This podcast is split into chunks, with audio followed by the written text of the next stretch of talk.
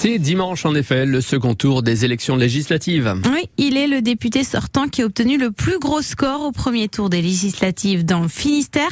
41,37% des voix. Didier Legac est le grand favori dans la troisième circonscription du Finistère, celle de Brest Rural, Nicolas Olivier. Avec ses 12 points d'avance et quelques 5700 voix d'écart, Didier Legac n'est pas trop inquiet pour sa réélection. Bien sûr, on est plutôt confiant pour dimanche. Je suis en tête dans 31 communes sur 32 et souvent avec 10, 15, voire 20 points d'avance. Mais néanmoins, je fais campagne. Je suis sur le terrain tous les jours. Comme cette visite aux équipes de la SNSM de l'île Molène en pleine préparation de leur bateau. Le carénage va durer combien de temps?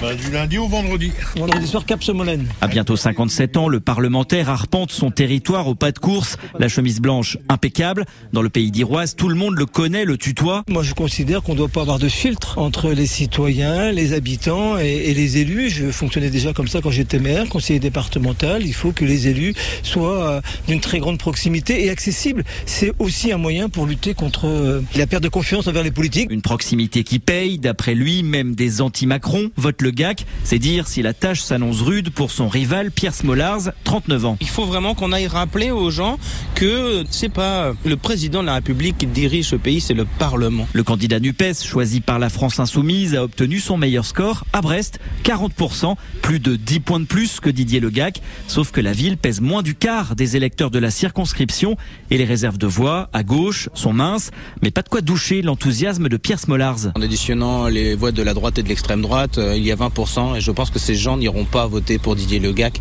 tellement la haine de Macron est profonde dans ce pays. Maintenant, pour nous, il n'est pas question d'un report de vote, il est question de mobiliser. Le score que nous avons fait est très encourageant. Il va au-delà des deux forces de gauche qui s'étaient présentées en 2017.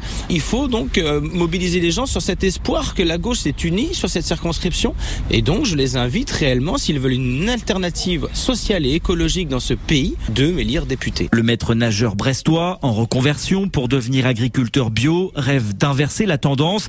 Dimanche, il aura besoin d'un sacré miracle pour réussir à renverser un Didier Legac solidement accroché à son siège. Bon, bah c'est bien. Bon, moi, c'est pas tout, mais on a un métier aussi. Dimanche, il y a une élection. Et oui, une élection dimanche prochain, le deuxième tour de ces législatives. Et France Bleu Brésil vous propose une soirée spéciale dès 19h50. Résultat, analyse, réaction. Toute la, la rédaction sera mobilisée et veulent juste. Merci beaucoup, Johan.